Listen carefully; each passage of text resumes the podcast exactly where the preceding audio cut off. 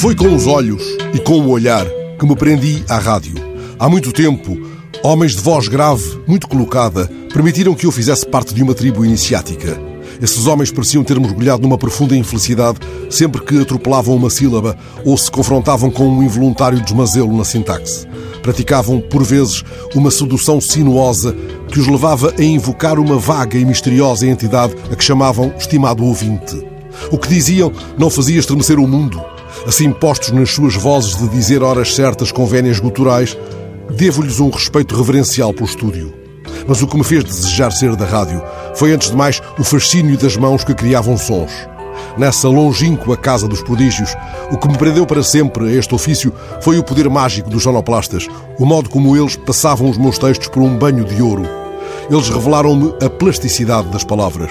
Com eles aprendi a possibilidade de uma liturgia secreta, percebendo a tensão entre voz, música, silêncio, os ruídos da cidade, a fala humana em todo o seu esplendor. Eles foram os meus anjos da guarda dentro da rádio, ajudando a que a minha voz se transforme em algum momento num olhar que vê no escuro, um olhar tátil. Digo-o deste modo porque acredito que a rádio vê e dá a ver no escuro. Há uns anos, Juan Cruz, um dos jornalistas que mais aprecio, descreveu no El País a entrada de um rádio na casa da sua infância, lá nas Canárias. A mãe devolveu o aparelho porque só o diabo seria capaz de falar sem ser visto. Da segunda vez, a mãe não estava em casa, chegaram uns homens com uma caixa enorme que dizia por fora Grunding.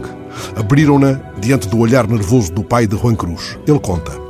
Quando colocaram sobre a mesa de mármore branco aquele primeiro rádio das nossas vidas, o meu pai ligou o interruptor, acenderam-se as luzes, iluminaram-se os nomes das emissoras: Rádio Berlim, Rádio Londres, Rádio Paris, Rádio Andorra. Nesse tempo, as rádios eram cidades ou países.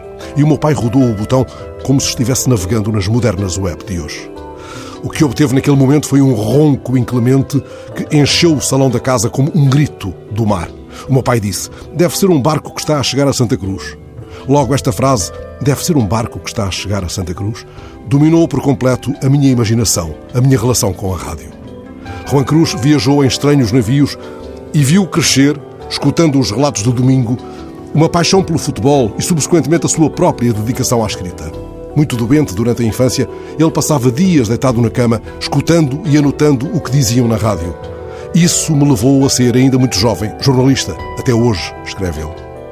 Há dias encontrei esta prosa do velho mestre que tanto admiro e lembrei-me das tardes do domingo, lá na Benguela onde nasci para a rádio. Fechava os olhos e via, pelos olhos da rádio, cada remate, cada passe em profundidade. A rádio tinha janelas redondas como os camarotes dos paquetes. Era muito perto da praia. Um dia, homens de voz grave, como o ronco de um navio, desafiaram-me a soltar amarras. Diziam Rádio Clube de Benguela a transmitir em onda curta, onda média e frequência modulada. Muitos anos passados, escrevi um jingle para esta rádio. A última frase: A rádio vai em ondas como o mar.